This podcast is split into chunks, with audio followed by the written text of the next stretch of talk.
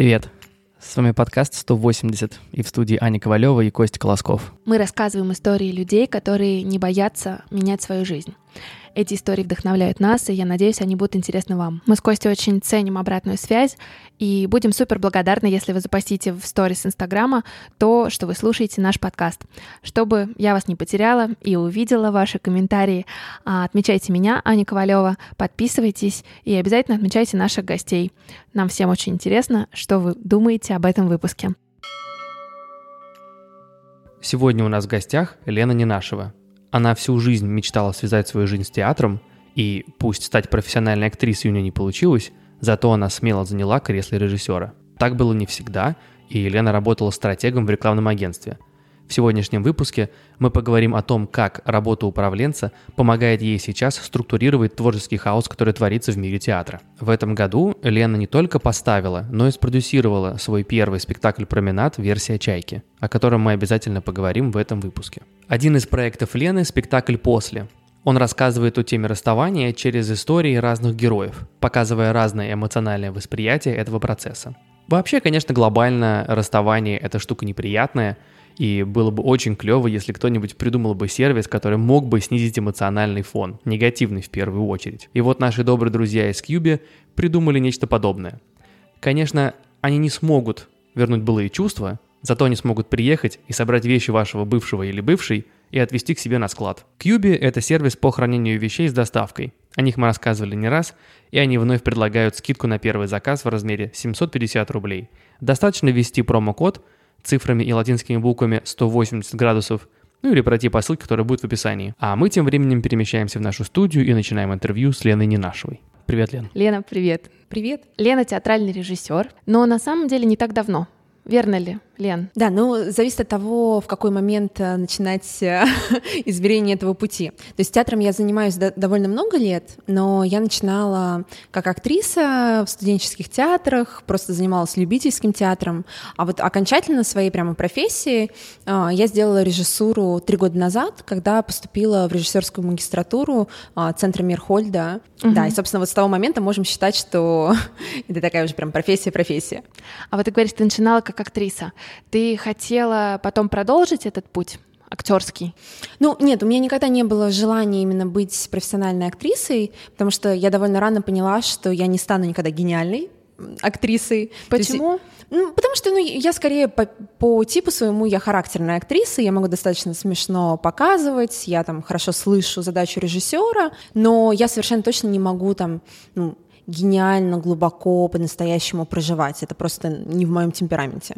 Я довольно быстро пришла к этой мысли. Какое-то время просто мне было весело там первые пару лет этим заниматься. А потом я поняла, что сам театр — это моя территория, но мне нужно просто поменять свою роль на этой территории. Угу. И тогда в какой-то момент я, я задумалась о том, что, возможно, мне хочется попробовать себя в режиссуре. И потом я поставила два спектакля — еще до поступления в магистратуру. То есть я поступала уже как человек все-таки с каким-то режиссерским опытом. Но смотри, правильно ли я понимаю, что ты ставила эти спектакли, работая в, да, в да. стратегии еще. Да, я работала, я была сначала стратегом в рекламе, потом директором по стратегии, и параллельно по ночам, по выходным, по вечерам я еще и ставила спектакли.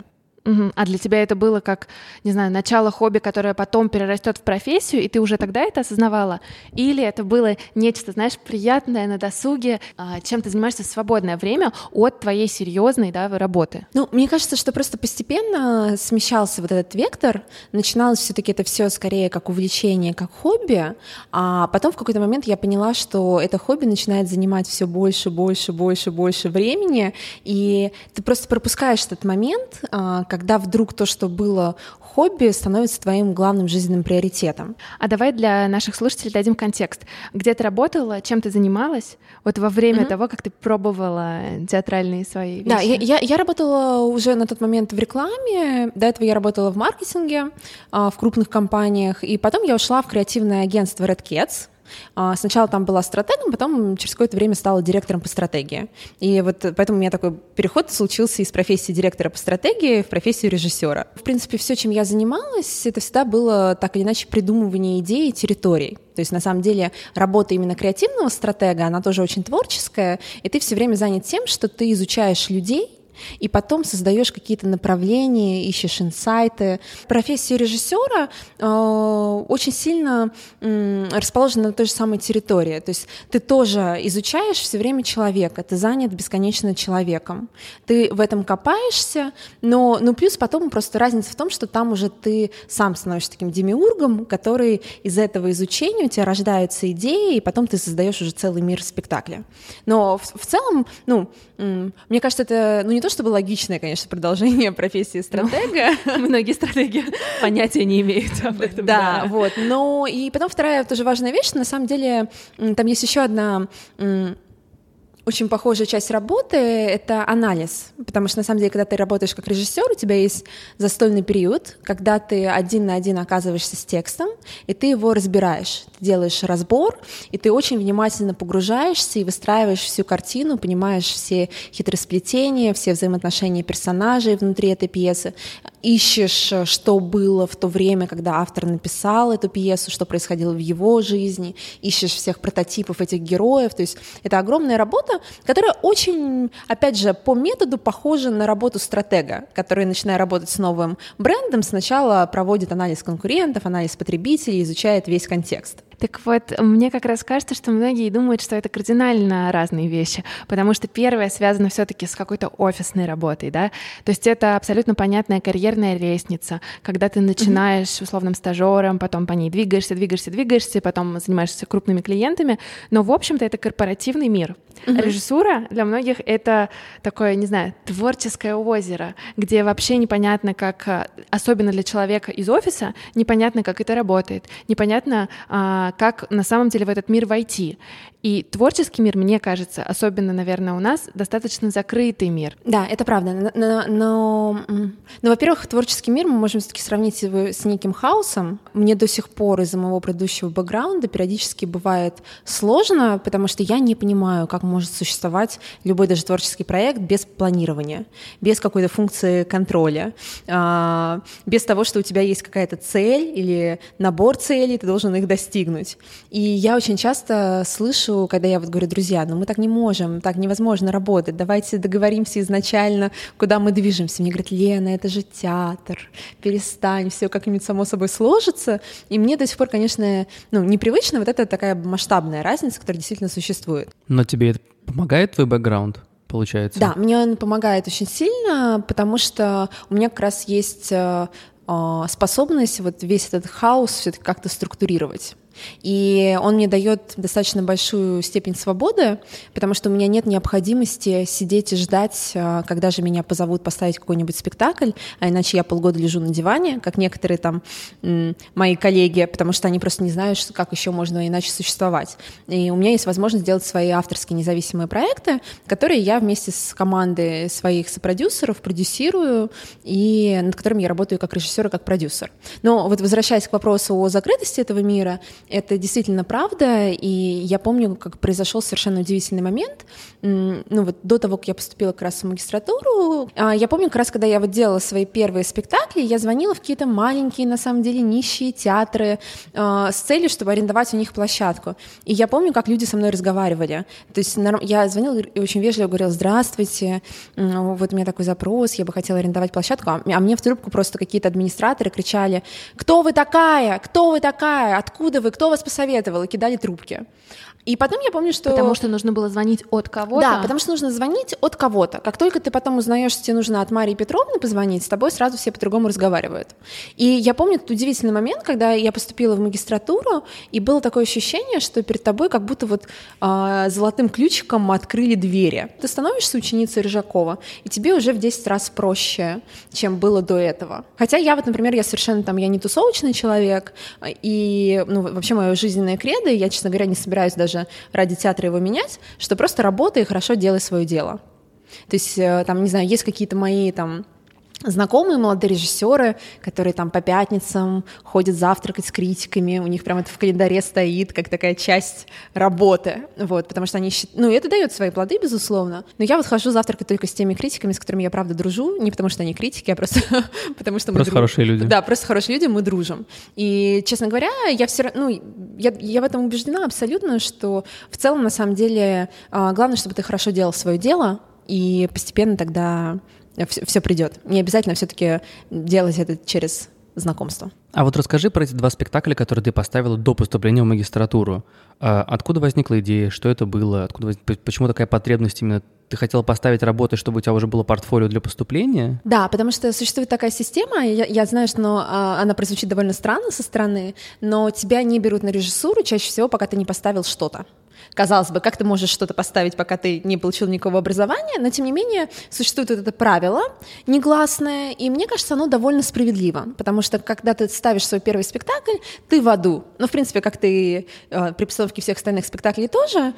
вот. И только если ты прошел вот через все эти трудности, через все эти не сделанные вовремя декорации, через записших артистов, через какие-то конфликты, через все это, и после этого ты не растерял желание быть режиссером, тогда ты имеешь право ну, ну вот быть допущенным там уже к учебе э, там в каком-то хорошем вузе. Но насколько я знаю, режиссеров не берут э, людей младше 25 лет. Ну сейчас на самом деле уже тоже вот театральный мир достаточно стал сильно меняться. То есть я я сейчас знаю ситуации, когда берут людей прямо после школы. Я знаю несколько таких примеров, но в целом да считается, что режиссура это профессия достаточно уже взрослых зрелых людей, потому в отличие что от актеров. Да, потому что о чем ты будешь говорить, угу. если у тебя нет никакого жизненного опыта, о чем ты будешь рассказывать, э, что ты будешь ставить. Поэтому, ну, действительно, вот этот э, возрастной ценз такой негласный тоже он, конечно, существует. Ну, Возвращаясь к вопросу про спектакли, первую работу я делала, это был спектакль «Двое на качелях»,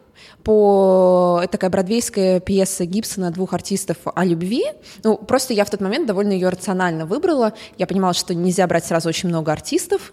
Вот, нужно взять, сделать какую-то камерную работу, э, взять более-менее классический материал, попробовать как-то с ним разобраться. А второй спектакль, вот я его очень люблю, и он шел достаточно много лет. Э, мы сделали его с одной из моих любимейших актрис, э, с Риной Гришиной. Она играла главную, ну, главную роль, потому что был моноспектакль «Любовь подслушана». И это был спектакль, в котором я выступила в том числе ну, наверное, не хочу говорить драматургом, потому что, мне кажется, все-таки это не, совсем корректно а, э, так себя называть, но неким сценаристом, а, потому что мы, мы объявили кастинг истории в соцсетях, пришло там 200 заявок, из них выбрали 30 интересных, встретились вместе с Риной а, с этими женщинами прекрасными и отобрали в итоге 6 историй, которые вошли в спектакль. И я, соответственно, просто их, ну, обработала, то есть это был такой формат обработанного вербатима, я бы не стала называть это драматургией, это все-таки, ну, такой вот документальный театр. Вот звучит так легко, но ведь это адски сложно, ничего не зная о том, как построен спектакль, вот начать и делать.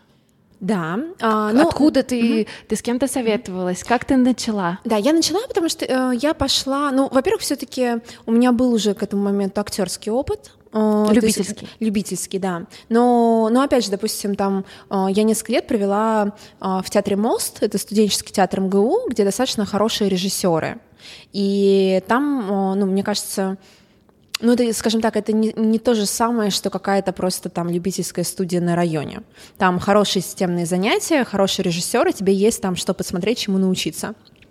А потом я пошла на подготовительные курсы в ГИТИС, а, они на тот Тоже момент... на актерские? Нет, на режиссерские уже. На режиссерские да, там уже. есть подготовительные курсы как раз при режиссерском факультете. И я вот туда первый раз поступала на режиссуру, дошла там до четвертого тура, и мне как раз сказали, что ну все хорошо, но нет спектаклей страшно брать человеку, у которого нет спектаклей. Но так или иначе, когда я училась э, на этих курсах, ну вот в ГИТИСе, там дали все-таки неплохую базу какую-то первоначальную, научили тебя разбирать спектакли, писать экспликацию, мы пробовали какие-то практические этюды. То есть я не могу сказать, что я вот прям совсем с нуля пошла и сразу поставила спектакль. Но надо сказать, что я всегда использую такую хитрую стратегию. У меня всегда и до сих пор на всех спектаклях работает команда, которая круче, чем я. То есть я всегда осознанно стараюсь работать с людьми, которые более талантливые, более опытные, чем я, а, просто потому что я понимаю, что это твой способ расти.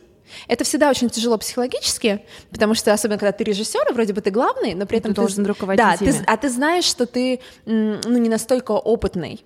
А, но, с другой стороны, тебе это дает очень хорошие возможности для роста. А ты упомянула, что ты поступала на режиссерский, и тебя я, не взяли. Я поступала много раз на режиссерский, меня много раз не взяли. Сколько? А, я поступала 4 года подряд.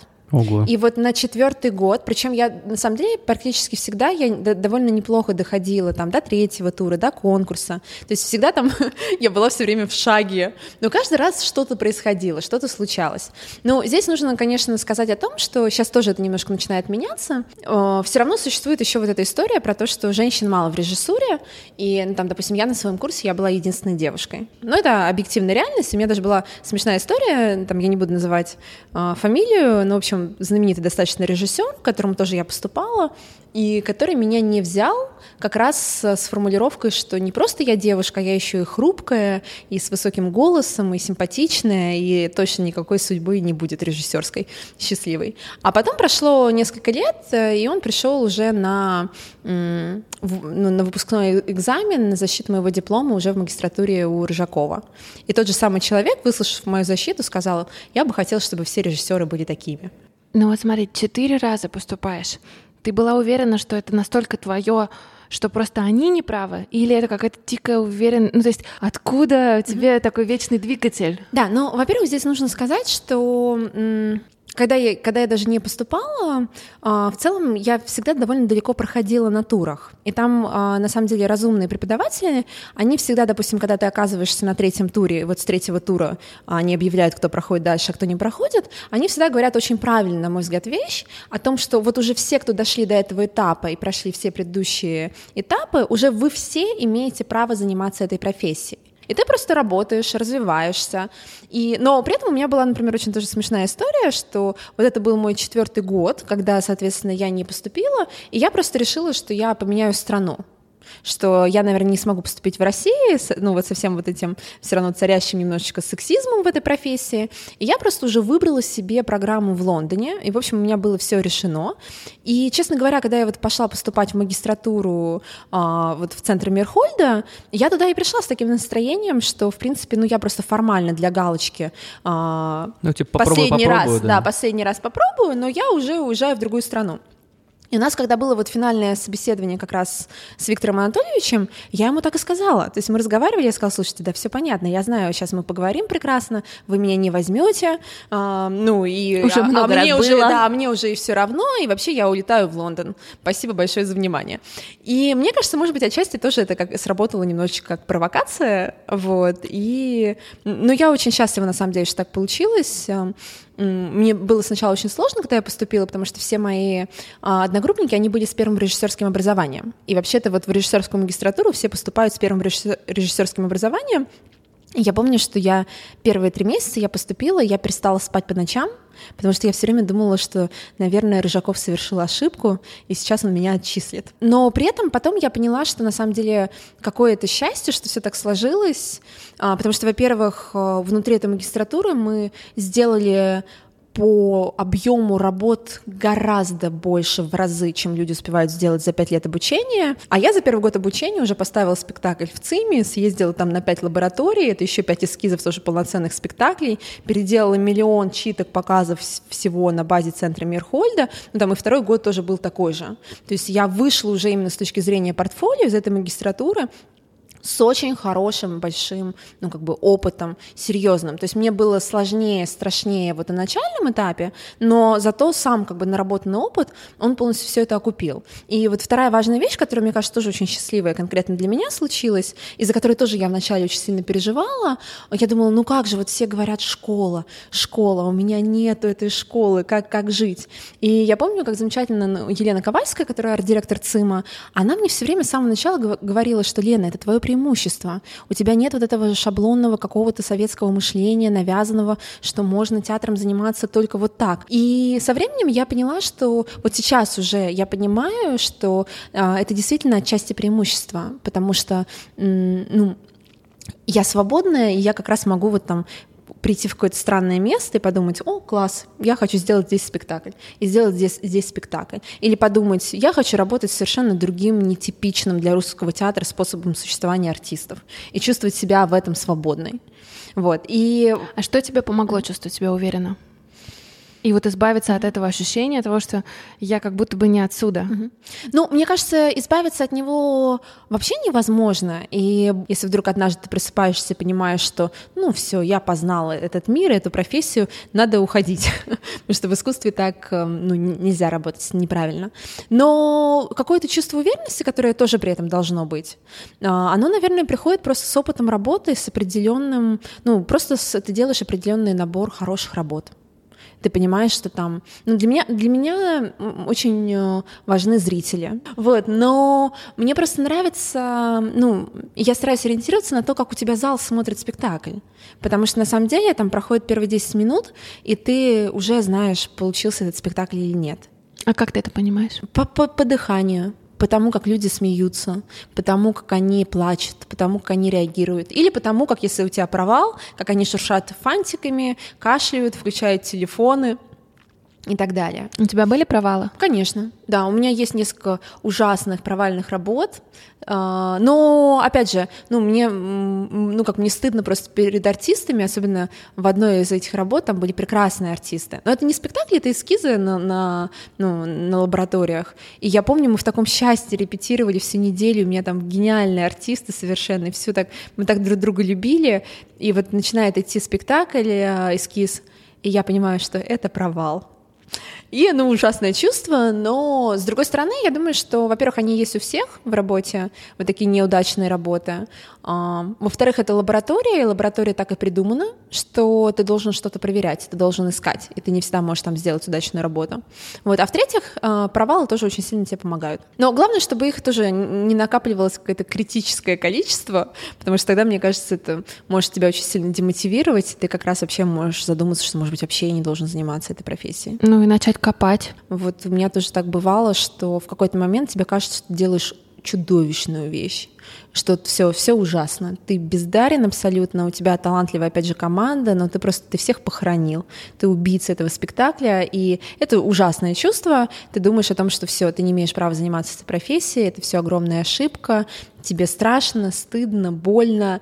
А потом, что дальше делать? -то? Да, ну собраться и доделать спектакль. Потому что потом часто бывает так, э, что ты собрался, доделал, и вдруг успех. Лена, можно вопрос про обучение? А, а что получается в корпоративной жизни тебе не хватало, что ты поняла, что ты вот хочешь уйти все-таки вот пойти поучиться режиссуре и все-таки отдать свою жизнь театру? Тем да. более, если мы правильно понимаем, у тебя очень хорошо шла карьера. Да. Да, карьера шла отлично. Честно говоря, мой папа до сих пор в шоке и надеется, что я вернусь в свою прошлую успешную жизнь, где я хорошо зарабатывала, и, в общем, а, все, все, все двери были открыты. А, да, но на самом деле мне не хватало двух вещей. Мне не хватало, с одной стороны, просто человеческого счастья, потому что, хотя у меня была интересная работа, я вот совершенно не разделяю историю, и моя работа, это не была работа, когда я страдала, и мне было ужасно. Нет, у меня была крутая работа, крутые коллеги, я любила компанию, в которой я работала, вот. Но я все равно понимала, что мне чего-то не хватает. И вторая важная вещь, что мне не хватало просто смысла. Потому что, ну, я не хочу никого тоже расстраивать и обижать, но работа в рекламе — это, в общем, довольно бессмысленное занятие. Ну, на мой взгляд, это мое субъективное мнение. И я понимала, что вот жизнь проходит, а я не делаю ничего, что ну, не знаю, как-то меняет мир или хотя бы одного конкретного человека, или делает этот мир лучше. И в какой-то момент просто, ну, по мере того, как я взрослела, меня это начинало мучить. То есть здесь есть две части вот перехода в новую профессию. На 80%, конечно, это эгоистическая мотивация, что просто мне нравится это, мне это в кайф, вот и все. И но есть и 20 вот эти процентов, что мне хотелось сделать что-то важное. А сложно было уйти? Нет, уйти было несложно, потому что, ну, я так все равно так долго этого хотела, так долго мечтала об этом. Я прям помню этот момент, когда вот, ну, нас собрали э, уже, когда объявляли результаты, кто поступил, кто не поступил, а это был очень сильный ливень в этот день. И, значит, и называют фамилии, говорят, называют мою фамилию, что я поступила. А я не, не осознала, я не поняла, что я поступила. Да и вообще ты в Лондон собиралась? Да, я вообще в Лондон уезжаю, да. И я, значит, и мои, ну, и мои вот будущие одногруппники, они э, подошли к Виктору Анатольевичу, начали задавать какие-то вопросы, ну, как-то там общаться. А я подошла просто к нашему куратору э, и спросила ее, можно идти? Она говорит, да. И я, значит, выхожу, и я помню, как я спускаюсь, я все еще не понимаю, что я поступила. И я выхожу на ступеньки ЦИМа, и там идет вот этот проливной дождь, и вышла как раз покурить э, Елена Ковальская, а я стою и надеваю на себя какой-то странный, почему-то у меня еще в этот день был, вот я запомнила, оранжевый дождевик. Вот, и значит, я надеваю его, и вдруг в середине, когда я как птица распята этим дождевиком, вдруг я понимаю, что я поступила на режиссуру, и у меня в этот момент у меня стало такое лицо, что Ковальская начала хохотать. Ну, ну, потому что вот э, осознание, оно меня накрыло. И у меня не было ни секунды сомнений. Я просто пришла, там практически сразу же там и на следующий день сказала о том, что я ухожу, я увольняюсь, и просто вот нырнула в эту жизнь, и, и все. Мне знаешь, что интересно? Что чувствует человек, вот чья мечта исполняется? Столько лет ты хотела, и вот ты стоишь в оранжевом дождевике в ЦИМе, вот ты помнишь, что ты просто, что ты ощущаешь? Ну, я, я думаю, что я в тот момент я ощутила какой-то необыкновенный прилив счастья, и почему-то после этого еще мне очень захотелось позвонить своему бывшему мужчине. Ого. Да, с, значит, с которым... О, а ты в меня не верил. Ну, ну, ну, ну, ну, из этой серии не то чтобы не верил, но как бы, а вот у меня получилось. Вот я помню вдруг это внутреннее желание. И, ну, какие-то тоже, это любопытно понаблюдать за собой, какие-то такие неосознанные вдруг э, мысли появляются. И я помню просто вот это ощущение, что был проливной дождь, я шла под этим дождевиком, несла этот макет огромный, значит, декорации, которые я делала для поступления. И и, в принципе, мне было физически неудобно. То есть у меня были мокрые ноги, был этот холодный дождь. А, а мне было так хорошо, я была так счастлива, что я просто не замечала вообще вот этих всех, э, ну, трудностей вокруг. И мне кажется, в этом есть определенная такая магия театра, вот когда ты им увлечен, то ну, немножечко как такая какая-то волшебная коробка. А, хотя это очень тяжелая профессия, ну, я совершенно ее не собираюсь романтизировать, но, допустим, у тебя случается какая-то крутая репетиция, да, которая получилась, и, и вдруг все как бы, ну, все остальное становится неважным. Расскажи про репетицию. Что такое вот успешная репетиция? То есть mm-hmm. это как, если говорить структурированно, то есть у каждой репетиции это один блок твоего проекта, то есть у него есть определенная цель, если ты ее достигаешь, то ну, нет, смотри, это, конечно, конечно, это не, ну, вот настолько с точки зрения бизнеса нельзя описать репетиционный процесс. Okay. Ну, во-первых, существует э, много разных типов репетиций, потому что когда вы начинаете работать над спектаклем, там есть всегда период разбора. Ну, опять же, не у всех режиссеров, но там у меня конкретно он есть. А, и я его очень люблю, потому что это я, стар, я стараюсь не делать его в формате, что я пришла и рассказала вам, артистам, про вашего героя, что вам нужно играть, а я стараюсь это делать в формате вопросов к артисту. То есть у меня всегда про каждого героя, там, не знаю, у меня есть, например, там 20 вопросов важных, которые меня волнуют. И что-то из этого я заранее даю артистам, чтобы они подумали, что-то мы начинаем обсуждать вместе на репетиции. Вот это каждый все... раз разные вопросы? А, да, это очень сильно зависит от конкретной пьесы. Вот. И, но опять же, а, если есть как бы про что спрашивать. То есть это вот я сейчас рассказываю, так мы, например, работали над «Чайкой», потому что там есть про что спрашивать. Но, а есть просто пьесы, а, иногда приходится тебе работать с какой-то пьесой на лаборатории современного театра, но она настолько, простите, тупая, что там, в принципе, а у тебя еще, не дай бог, умные артисты, тупая тупая пьеса и умные артисты, все, это конец. Но, но там, мне кажется, можно только признаться в этом друг другу и сказать, ребята, у нас тупая пьеса, мы все в этой лодке, но давайте найдем что-то, что нам будет интересно, давайте что-то придумаем поверх этого текста. А, конечно, когда это какой-то гениальный текст, когда там Чехов или Шекспир, то там есть миллион вопросов, а, ну, э, которые можно задать. И вообще это, ну, очень хороший способ работы, когда артист сам приходит к определенным мыслям, а ты не просто вкладываешь ему в голову, да. Потом там начинается, я очень люблю на самом деле первый период репетиции, когда на тебе еще не висит вот эта ответственность, что билеты на премьеру проданы, спектакль нужно доделать, во что бы то ни стало. Когда ты еще вот в этом таком идеальном мире, тебе кажется, что ты еще сможешь сделать спектакль именно таким, каким ты его задумал, и, и начинаются пробы, и, допустим, какие-то тренинги ты делаешь с артистами, да, в которых рождается что-то важное, даешь им попробовать этюдно что-то. И вдруг в репетиции, вот самая счастливая репетиция, когда ты пробуешь сцену, особенно если это сцена сложная, которой ты уже делал несколько подходов, и она вот ну, не открывалась. То есть ты все время понимала, что чего-то не хватает, чего-то в этой сцене не происходит. И вдруг так складывается сегодня, вот в таком настроении вы все пришли. А, такое вы попробовали ну, мизансцену, да, а, поменяли немножечко задачу, и вдруг сцена открылась. И ты вдруг понимаешь, что вот эта сцена такой, какой она должна быть в этом спектакле. И вот это крутое чувство. И тогда ты уходишь с этой репетиции абсолютно окрыленным. А, артисты думают, что ты прекрасный режиссер, ты думаешь, что у тебя прекрасные артисты. Но не все репетиции такие, потому что бывают ужасные репетиции, когда ты чувствуешь, что ты вообще не имеешь права быть режиссером, ты ничего не можешь придумать, ничего не получается. Вот. И здесь тоже, кстати, иногда нужно уметь такую репетицию остановить. Часто задумываюсь над тем, что такое талант, и часто э, как бы общаюсь с творческими людьми, которые теперь мне говорят, что талант это не супер важно, гораздо важнее хотеть и работать. И вот в твоем мире, в твоем как бы восприятии, насколько вообще талант существует и какой, ну вот знаешь, как процент, 10% mm-hmm. таланта, 90 работы. Как это? Да, я, я на самом деле я на тех же позициях, что и э, вот люди, которые тебе говорили о том, что нужно работать, а, но единственное с оговоркой. Вот я бы сказала так, что есть такая вещь просто, ну скажем, как, как тотальное отсутствие таланта. Ну вот профнепригодность. И такие люди по разным причинам, к сожалению, иногда не оказываются в профессии. Каким образом?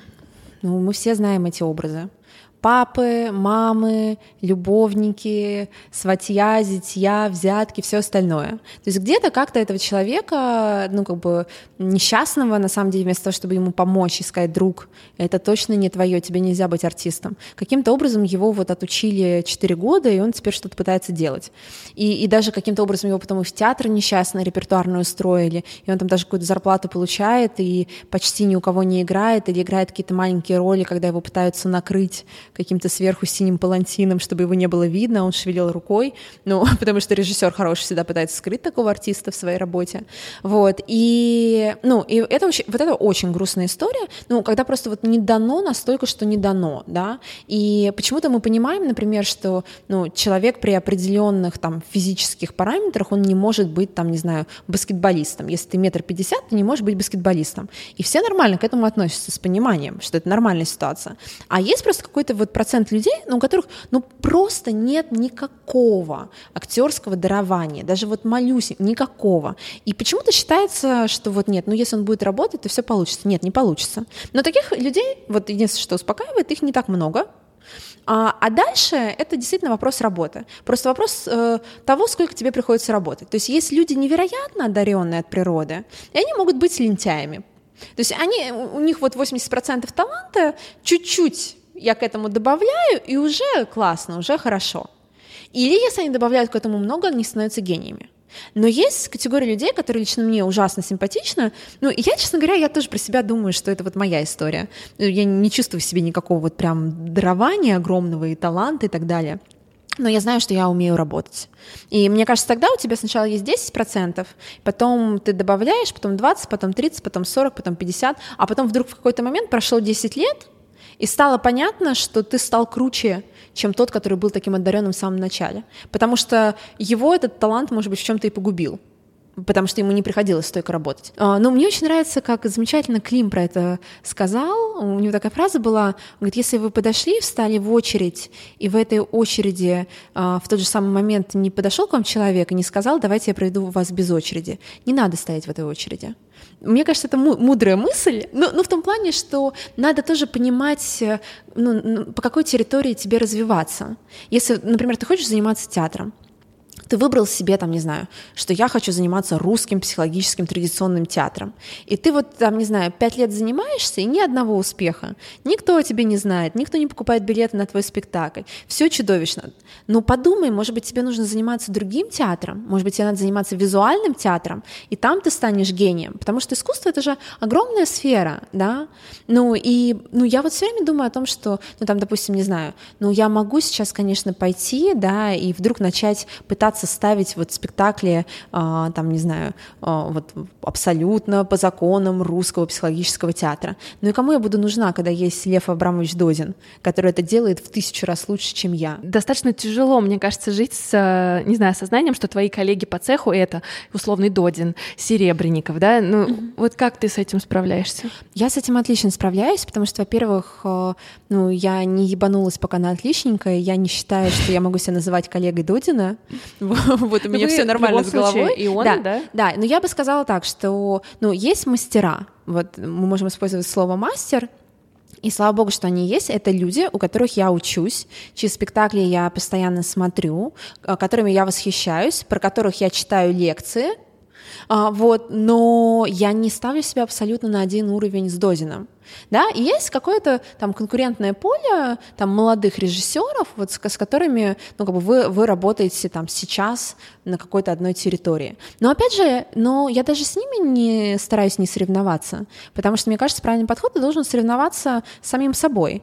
То есть ты должен смотреть, что происходит с тобой. Ты стал лучше работать, твой следующий спектакль стал более зрелым, более точным. Ты научился делать то, что раньше ты не умел делать. Не надо смотреть по сторонам, не надо э, завидовать, надо заниматься делом и заниматься самим собой и своей профессией. Мне кажется, это самый здоровый подход. А вообще в, инду, ну, в индустрии, да, если так можно назвать, много завистливых людей? Да, очень много. Это просто что-то невероятное. Но я вот сейчас просто как раз, ну, там, выпустив спектакль э, новый, я вот собираю, значит, слухи, что говорят. И есть вот такой слух очень смешной, при том, что это спектакль, который полностью мы сделали на свои деньги, и я просто под этот спектакль там заняла миллион рублей, в том числе это заемные деньги, и, и я слушаю, как э, ходят слухи, говорят, что да не могла она на свои деньги сделать этот спектакль, это спонсор. Вот, и, ну, то есть, ну, вот зачем, зачем это люди говорят, зачем они это сочиняют? Ну, много ситуаций, когда там, не знаю, приходит как раз какой-то твой молодой коллега, и, допустим, он приходит на спектакль, ну, который уже достаточно успешно идет, и про который написали уже хорошо там и критики, и все, и уже, ну, как бы понятно, что это хорошая работа. Вот, и он приходит посмотреть и не находит в себе сил э, потом подойти к тебе и сказать, слушай, классная работа, ты молодец. А вот можно про работу? Я просто себе, наверное, плохо представляю работу режиссера театрального. Как это сейчас работает? Сейчас больше молодые режиссеры уходят в какие-то собственные проекты, когда вот есть какая-то идея, я хочу ее поставить, я нахожу спонсоров, нахожу всю команду, и мы это ставим как такой независимый проект. Это в большей степени сейчас присутствует? Или как? Или я прихожу приписан к какому-то театру и ставлю работы, которые там мне предлагают? Ну, на самом деле, а, нет, независимого театра всегда существует мало. Есть, значит, какой вариант еще, что, ну, есть, например, такая история, как лаборатории. Вот мы все время ездим по лабораториям, когда ты приезжаешь в театр, и чаще всего ты работаешь бесплатно, вот тебе дают на неделю артистов, а, есть обычно какая-то тема, заданная в этой лаборатории, а, ты предлагаешь какую-то пьесу, или театр сам для себя предлагает пьесу. И вот вы приехали в пятером, вы делаете пять эскизов спектаклей. И потом какой-то из них становится победителем, и если тебе, ну, выбрали тебя, то ты ставишь спектакль. Вот у меня, например, идет такой спектакль э, в Воронежском э, театре Кольцова, там как раз вот я приехала на лабораторию, потом вот э, эскиз мой там победил в зрительском голосовании, и мне дали возможность превратить его в спектакль. Вот он остался в репертуарном театре, и он идет да, но опять же, а потом ты ездишь, например, на, там, не знаю, три подряд лаборатории бесплатно, где ты сделал эскизы, а победил не ты. Или никто не победил, потому что театр сказал, что денег нет, спасибо большое, что вы приехали, мы сделали классное событие, но ты хотя бы тогда положил в портфолио себе эту работу. Вот. И, ну, есть какие-то там личные приглашения, а, кто-то, например, получает место там штатного режиссера, но чаще всего это в провинции. То есть здесь тоже, ну, какое-то вопрос, э, решение, которое ты должен принять, там, это не сложно, сложно, это абсолютно понятный путь, когда ты уезжаешь из Москвы куда-то очень далеко, становишься штатным режиссером и вот служишь несколько лет по контракту в репертуарном театре. Почему ты не поехала в Лондон? Ну, а я бы не стала вот так прям ставить точку и говорить навсегда не поехала в Лондон. Тогда. есть, да, ну тогда я не поехала в Лондон, потому что я поступила на, на курс к Виктору Анатольевичу Ружакову, которым я восхищаюсь, он крутой мастер, и, ну, и я поступила в школу-студию МХАТ, вот. Но я на самом деле оставляю для себя... Я вообще очень люблю учиться, и мне я нравится... Тоже. Да, и мне нравится европейский театр. Я такой, я, веч... я, я все время шучу, что я буду собирать вот эти все двухлетние магистратуры, потому что у меня был опыт, когда я училась э, в Италии в магистратуре, вот по предыдущей еще профессии. Теперь, значит, у меня магистратура школы студии МХАТ, и я так все равно одним глазом смотрю, продолжаю смотреть в сторону Лондона, потому что, ну, мне интересно посмотреть, как устроен европейский театр. А режиссер — это зависимая профессия? А если ты не продюсер, то да, это зависимая профессия. То есть, ну, ну, ну вернее, как, эм, знаешь, как это, с одной стороны, внутри самого организма спектакля, это, наверное, самая независимая профессия, потому что финально все равно как бы ты человек, который принимает решения. Вот. Но есть же вторая сторона, обратная сторона медали. Э, это история про, э, ну, про то, что ты зависишь от худрука, потому что есть очень разные худруки. Есть худруки, которые ты сделал в спектакле, он сказал, ты молодец, даже если он не согласен с чем-то в этом спектакле, и твой спектакль идет абсолютно в неизмененном виде, как ты его сделал. А есть худруки, которые приходят на финальные прогоны и переделывают полностью спектакль молодого режиссера, который у них работает. Опять же, это выбор молодого режиссера, потому что в этой ситуации, если ты попал в такую ситуацию, ты можешь сказать, нет, это не мой спектакль, снимите мое имя с, ну, с программки, я не хочу. А кто-то это терпит, чтобы появилась работа в портфолио. Но ты выбираешь для себя а, совмещать роль режиссера и продюсера. На некоторых проектах. Не, не всегда. Ну вот я так понимаю, что на текущем, mm-hmm. на версии «Чайки» да, да, это но, так. Да, но здесь нужно э, сразу оговориться, что, э, конечно же, я не единственный продюсер. Э, нас четыре продюсера. Это я, Настя Храбиберова, Женя Петровская и Даша Вернер. Вот у нас такая женская абсолютно продюсерская команда, и мы на своих хрупких плечах, значит, вчетвером делаем этот проект. И у нас там есть определенное распределение функций, там кто-то больше отвечает там за продакшн, там, допустим, там мы с Настей Храбиберовой, мы все равно мы больше там внутри самого продакшена, да, там, допустим, Женя и Даша, они отвечают у нас как раз за внешнее продвижение, за продажи, но на самом деле все равно, конечно, все занимаются всем и очень много помогают друг другу внутри спектаклей, когда холодно, у нас артисты все время начинают играть в, значит, пальто Даши Вернер, вот, чтобы они совсем не замерзли, есть, ну, там тысячи вещей, которые ты все равно делаешь там, ну, друг для друга, мы все друг другу все равно в разных вещах а, там помогаем. Да? А расскажи подробнее об этом спектакле. Да, это, это вот ну, не, недавняя такая наша премьера, там главная премьера на самом деле для меня в этом сезоне, это спектакль «Версия чайки», который родился от пространства. Он идет э, в загородной научно-творческой резиденции Чехов API. Это просто невероятной красоты место, а, которое находится под городом Чехов, и там просто какой-то, ну, мне кажется, супер редко встречающийся дизайн в России, потому что там строили все это лучшие российские архитекторы, там продумана каждая деталь. Там, с одной стороны, сохранен весь этот старый парк, старые дороги, деревья, и с другой стороны, вот в этот природный ландшафт а, вписан написана просто потрясающая, очень лаконичная, стильная, красивая архитектура. И внутри, а, когда я оказалась внутри вот этого места, я подумала, что это то, какой могла быть сегодня усадьба Аркадиной и захотела там сделать спектакль. И это спектакль «Променад», он устроен таким образом, что есть четыре главных героя. Это Нина Треплев, Аркадина и Тригорин. Зрителей мы делим на четыре разные группы, и каждая группа внутри этого спектакля путешествует полтора часа за своим героем. Иногда вы заходите в какие-то локации в помещении, часть действия проходит на улице, и то есть это такая возможность э, взглянуть на одну из версий событий глазами конкретного героя. Потому что понятно, что спектакль, если вы смотрите глазами Аркадина или Тригорина, это один мир. Если вы смотрите глазами Треплевой Нины, это совершенно другой мир. Вот. Но понятно, что такой проект он может существовать только ну, э, в формате какого-то непродолжительного периода. И плюс из-за того, что это играется на улице, должно быть тепло. Потому что мы, например, мы репетировали этот спектакль в апреле, а в апреле в России еще не очень тепло. И, честно говоря, это был один из самых холодных месяцев в моей жизни, потому что, ну, артисты как-то успевали периодически отогреваться, потому что, получается, четыре спектакля внутри одного. А я все время, значит, ну там по 14 часов репетировала на улице в апреле. И я помню прям момент какой-то, когда я уже просто прокляла все. Я думаю, господи, ну почему вот, почему, что с тобой, почему ты не делаешь нормальные спектакли, ну как бы на нормальных сценах, в тепле, сидела бы сейчас, говорила, поверните софит. Вот, но, но на самом деле сам результат, мне кажется, он полностью все окупил. Это один из любимейших моих спектаклей, любимейшая просто невероятная команда. Вот нас собралась, э, потому что у нас там Ваня Боуден, которая а, работает нашим художником-сценографом, и мы вот сочинили такую концепцию, что у нас всех артистов мы превратили в современных художников, мы, мы заставили их всех делать свои арт-проекты, Ваня выступила их куратором, и внутри этого спектакля куча вещей, которые придуманы артистами. Потом, значит, э, в какой-то момент э, подсоединились остальные художники, пришла, например, хореограф Таня Чижикова, которая тоже совершенно там блестящий хореограф, да, и она работала у нас в двух э, плоскостях, потому что, с одной стороны, она работала а, тоже с артистами и шла от их импульсов. Потому что там же все время идет это параллельное действие, где-то есть текст Чехова, а где-то параллельно идет какая-то пластическая сцена, где нет слов.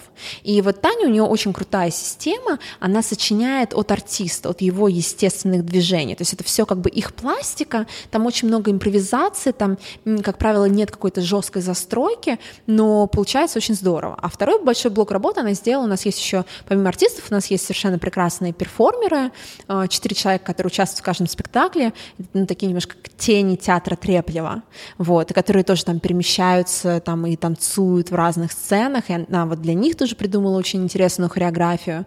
Потом там есть совершенно потрясающий любимый мой композитор Дима Аникин, который вообще один из лучших сейчас экспериментальных композиторов, и он делает какие-то просто невероятные вещи, а, ну, потряс... я даже не могу описать этот стиль музыки, и помимо музыки я еще вовлекла его тоже в придумывание сцен. У нас, например, есть сцена «Лото», если вы помните, когда играют в «Лото» незадолго до смерти Треплева в пьесе Чехова. И там, когда я ее прочитала, я поняла, что там есть музыкальный закон, и что эта сцена должна быть решена музыкально. И она на самом деле у нас решена, придумана через музыкальное решение композитора. Там есть ритмический закон, в котором вдруг все говорят герой внутри этой сцены. И там есть этюд с шумовой музыкой, когда тоже я захотела, чтобы был этюд между Тригориным и Машей, чтобы там была шумовая музыка. И Дима вот сочинил, придумал у нас там все эти терки, бокалы из и все там вдруг происходит какой-то диалог через вот эту шумовую музыку там а, внутри спектакля, да, ну там, и, конечно, там отдельно нужно сказать там про художников, ну вот про Сашу Рязанцеву уже я сегодня говорила про него, что это супер тоже сложная задача сделать свет в абсолютно в нетеатральном пространстве и в огромном нетеатральном пространстве еще и с небольшим бюджетом, потому что, как мы помним, все это сделано на свои деньги, и, ну, и он очень круто это сделал, атмосферно, интересно, вот, поэтому как бы там Полина Гречка у нас человек, который а, а, а, художник по костюмам, который работает с Кириллом Серебренниковым и который одевает фактически ну, большинство спектаклей Google центра тоже с очень ну, как бы хорошим, крутым вкусом и чувством современности, вот, поэтому, так я сейчас очень волнуюсь, я наверняка сейчас кого-то забыла гениального, потом они будут слушать и скажут, Лена, а про меня-то ты ничего не сказала, как тебе не, стыдно? Миша Зайканов, все, Миша, привет. вот, Миша Зайканов — это, ну, совершенно тоже блестящий видеохудожник, вот, и он, э, значит, придумал у нас там, например, чайки существуют в таком в digital пиксельном варианте, тоже это, ну, круто и красиво. Ну, я, короче, я влюблена, на самом деле, в свою команду, вот, и в постановочную, и в актерскую, и в перформерскую, мне кажется, ну, про, про, просто это, ну, огромное счастье делать проекты с такими людьми. Я надеюсь, мы этим летом доберемся будем козырять, что знаем режиссера тоже. Вот. Я думаю, что мы финальный вопрос задаем, да? А, смотри, Лен, нас слушают многие люди, которые а, вдохновляются твоим примером и, возможно, сейчас работают на той самой офисной работе, а на которой ты тоже когда-то была, но мечтают начать что-то новое, может быть, попробовать себя в чем-то творческом, начать свое дело. Угу. Ты как человек, который этот путь уже прошел. Что можешь посоветовать? Ну, я, наверное, из, из двух частей будет мой ответ. Во-первых, я советую не мечтать, а делать делайте по чуть-чуть. Я против того, что я вдруг э, бросила работу, еще ничего нового не имея, и просто в пустоте оказалась в депрессии, лежа на диване. Делайте по чуть-чуть. Э, идите чему-то учиться после работы. Это тяжело, это сложно. Начинайте что-то маленькое, пробуйте. Вот мне кажется, это хороший путь, когда ты какое-то время совмещаешь, чтобы ты не уходил в пустоту. Но э, вот это, наверное, важная вещь. А вторая важная вещь, про которую тоже очень мало говорят, но про которую, мне кажется, важно говорить. Э, нужно понимать, что не так-то просто жить, когда ты пришел к своей мечте. То есть это всегда так выглядит, как, знаете, в глянцевых э, каких-то журналах или фильмах. А теперь мечта, и просто счастье льется с неба на тебя. Нет, это не так. Э, станет жить труднее потому что возрастает ответственность. Ты как будто до этого немножко живешь, как будто черновик пишешь и думаешь, ну это же все ладно, это не призвание, это ерунда какая-то. А вот потом, когда-нибудь, а потом раз, вот, а вот она мечта случилась, а тебе тяжело, тебе больно, тебе трудно. Все время как будто ты голый ходишь, вот, тебе ужасно, ну, обидно от каких-то вещей, они начинают тебя ранить. Вот это нужно понимать. То есть не нужно думать, что а, сложен только сам переход, а потом вот так раз по щелчку и просто тонны счастья. Жить станет круче, ну как бы, и, наверное, а, это какое-то просто сложное счастье, то есть нужно понимать, что это будет интереснее, будет круче, но будет тяжелее. И нужно понять просто для себя, готовы ли вы к этому. Потому что есть люди, которым это не нужно. Есть те, которым стоит оставаться, ну, просто продолжать мечтать спокойно и жить свою нормальную человеческую жизнь. Класс. Спасибо огромное, Лена. Да, спасибо. Спасибо большое. Спасибо, очень интересно. Спасибо, что послушали этот выпуск. Мы с Костей очень ценим обратную связь и будем супер благодарны, если вы запостите в сторис Инстаграма то, что вы слушаете наш подкаст. Чтобы я вас не потеряла и увидела ваши комментарии, а, отмечайте меня, Аня Ковалева, подписывайтесь и обязательно отмечайте наших гостей. Нам всем очень интересно, что вы думаете об этом выпуске. А еще у нас есть телеграм-канал и корпоративная почта, которые тоже можно найти в описании к этому подкасту. Пишите нам, мы всегда на связи. Спасибо. Производство Brainstorm FM.